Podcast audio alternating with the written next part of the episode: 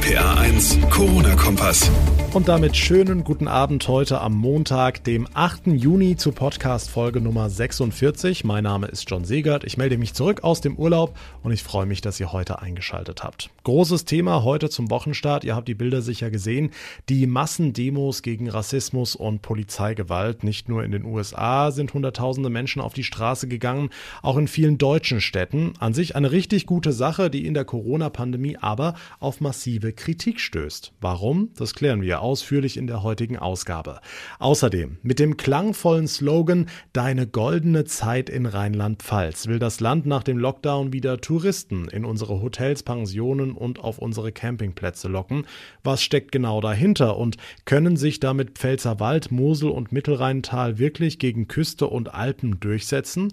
Wir klären auf und wir sprechen mit Laura und Mike aus Köln, die mit einer sehr ungewöhnlichen Aktion auf die Corona-Auswirkungen in der Live-Entertainment-Branche aufmerksam machen wollen. Das alles gleich. Jetzt starten wir aber wie immer erstmal mit den wichtigsten Infos vom heutigen Tag. Zehntausende Menschen sind am Wochenende erneut auf die Straße gegangen, um gegen Rassismus und Polizeigewalt zu demonstrieren, nicht nur in den USA, sondern unter anderem auch hier bei uns in vielen deutschen Städten. An sich sind diese Proteste richtig und enorm wichtig. Was vielen dabei aber bitter aufstößt, Abstandsregeln oder die Mundschutzpflicht scheinen viele Demonstranten bei ihren Protesten eher weniger zu interessieren. Deshalb hat sich heute die Bundesregierung zu Wort gemeldet. Sie pocht darauf, dass auch bei den Demos sämtliche Corona-Regeln eingehalten werden müssen. Regierungssprecher Steffen Seibert betonte, dass das klare Bekenntnis gegen Rassismus absolut richtig sei, aber dicht gedrängte Menschenmengen seien im Moment eben ein hohes Gesundheitsrisiko. Es muss möglich sein, auch auf solchen Veranstaltungen Masken zu tragen und den Mindestabstand von 1,50 Meter einzuhalten. Teilnehmer und Organisatoren können das lernen und sie müssen es lernen, denn wir wollen natürlich auf unser Ziel die Ausbreitung des Virus weiter auf diesem derzeit niedrigen Niveau zu halten, beziehungsweise dann noch weiter einzudämmen. An diesem Ziel wollen wir festhalten, das wollen wir nicht aufgeben. Vielen geht dieser Appell aber nicht weit genug. Im Netz hagelt es kritische Kommentare gegen die Regierung, allen voran gegen Gesundheitsminister Jens Spahn. Ein User schreibt zum Beispiel, wieso werden Konzerte, Fußballspiele und sämtliche andere Großveranstaltungen abgesagt und diese Demos dürfen weiter stattfinden, obwohl ganz Deutschland sieht, dass niemand die Regeln beachten will. Eine andere Userin schreibt, mein Kind darf nur maximal zwei Tage pro Woche in die Schule und dann auch nur brav mit Mundschutz, Desinfektion und Abstand zu den anderen Kindern. Und diese rücksichtslosen Demonstranten treten all diese Maßnahmen mit Füßen. Diese Proteste gegen Rassismus in allen Ehren, aber dann sollten die bitte auch nur im Netz stattfinden, so wie vieles andere im Moment. Zitat Ende. Also diese eigentlich gute Sache, diese Proteste gegen Rassismus sorgen in der aktuellen Situation stellenweise für viel Kritik. Immerhin, viele der Demonstranten haben einen Mundschutz getragen und dass diese Masken auch eine ganze Menge bringen. Das zeigt jetzt auch eine neue Studie, die die Mainzer Uni heute veröffentlicht hat. Laut Tagesschau hat die Johannes Gutenberg Universität in Mainz zusammen mit drei anderen Hochschulen die Entwicklung der Infektionszahlen in verschiedenen Orten für diese Studie verglichen. Auf der einen Seite Jena in Thüringen, wo ja schon am 6. April die Maskenpflicht eingeführt wurde, früher als irgendwo anders in Deutschland. Auf der anderen Seite vergleichbare Städte, die das Tragen eines Mund-Nasenschutzes beispielsweise im Supermarkt erst wesentlich später zur Pflicht gemacht haben. Das Ergebnis? Die Zahl der registrierten Infektionen stieg in Jena deutlich geringer als in allen anderen untersuchten Städten. Laut der Uni Mainz zeigt das ganz klar, dass die allgemeine Maskenpflicht deutlich zur Eindämmung der Corona-Pandemie beiträgt. Sollten wir uns also weiter dran halten. 95 Prozent weniger Gäste, 90 Prozent weniger Übernachtungen als vor einem Jahr. Das sind die Katastrophenzahlen für den rheinland-pfälzischen Tourismus aus dem April.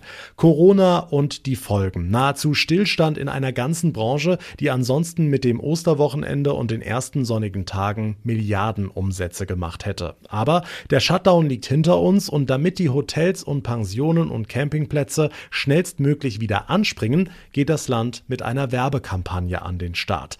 Deine goldene Zeit in Rheinland-Pfalz ist die Überschrift. RPA1-Reporter Olaf Holzbach. Wen genau soll das ansprechen? Also in erster Linie mal die, die stornieren und oder umbuchen müssen, die also nicht dahin können, wo sie eigentlich hin wollten. Und zweitens alle, die bei vielen Menschen an einem Ort derzeit ein eher mulmiges Gefühl bekommen. Ja, wir haben vor allen Dingen Naturerlebnis. Wir haben auch äh, die Weite der Landschaft dargestellt, die unsere besonderen Flusslandschaften.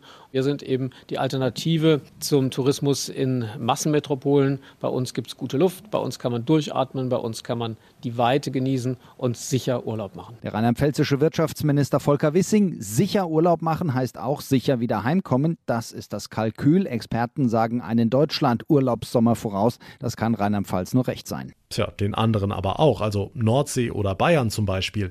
Bleibt da denn genug übrig vom Kuchen, dass Rheinland-Pfalz ein bisschen was wieder reinholen kann? Gut, die ersten warnen ja auch schon wieder vor überfüllten Stränden oder einem Ansturm auf die Alpen.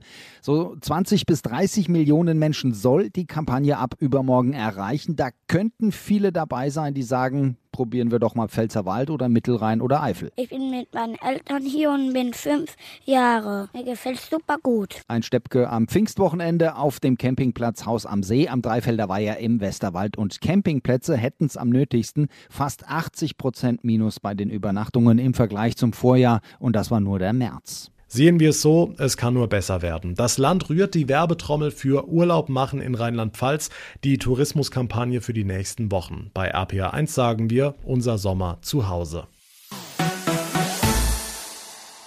750 Kilometer. Da haben sich Laura und Mike ganz schön was vorgenommen. Die Kölner laufen die Strecke nach Berlin über Hamburg gerade und zwar für die Aktion Kulturkilometer. Damit wollen die beiden auf die Corona-Auswirkungen in der Live-Entertainment-Branche aufmerksam machen. Wir fragen mal nach. Mike, wo seid ihr denn jetzt gerade? Wir sind jetzt gerade in Tecklenburg und machen uns heute auf den Weg nach Osnabrück. Das ist eine ganz besondere Strecke für uns, weil es die am schonendsten für uns ist, denn wir haben nur 20 Kilometer. Und als wir gestern Abend angekommen sind, da hatten wir insgesamt 203 Kilometer zurückgelegt. Ja, und die merken wir auch in unseren Füßen. Das glaube ich. Ihr macht ja auch Halt in Theatern und redet dort mit Künstlern. Wie waren da die ersten 200 Kilometer für euch? Unglaublich anstrengend, aber auch total schön. Ansonsten ist es ganz toll, die vielen Menschen in den Theatern zu treffen und diese vielen unterschiedlichen Geschichten zu hören. Die Theater haben jetzt eine ganz schwere Zeit vor sich und Viele Theater werden das vielleicht nicht überleben, wenn es keine Hilfen gibt. Okay, kann man euch bei eurem Lauf irgendwie unterstützen und wenn ja, wie? Dass man uns über kulturkilometer.de folgt und uns mit positiven Kommentaren jeden Schritt erleichtert. Aber es geht uns ja vor allem um die Theater und die können mit Spenden unterstützt werden oder indem man seine Tickets nicht zurückgibt. Laura und Mike aus Köln laufen 750 Kilometer von Köln über Hamburg nach Berlin, um auf die Corona-Auswirkungen in der Live-Entertainment-Branche aufmerksam zu machen. Vielen Dank euch beiden. Und damit kommen wir zum Ende der heutigen Ausgabe. Vielen Dank fürs Einschalten. Wenn euch der Podcast gefällt, dann würde ich mich über eine Bewertung freuen, zum Beispiel bei iTunes. Und es wäre natürlich sehr schön, wenn ihr den Podcast abonnieren würdet. Mein Name ist John Segert. Wir hören uns dann in der nächsten Folge wieder, sprich morgen. Bis dahin eine gute Zeit und vor allem allem bleibt gesund. Der RPA 1 Corona-Kompass.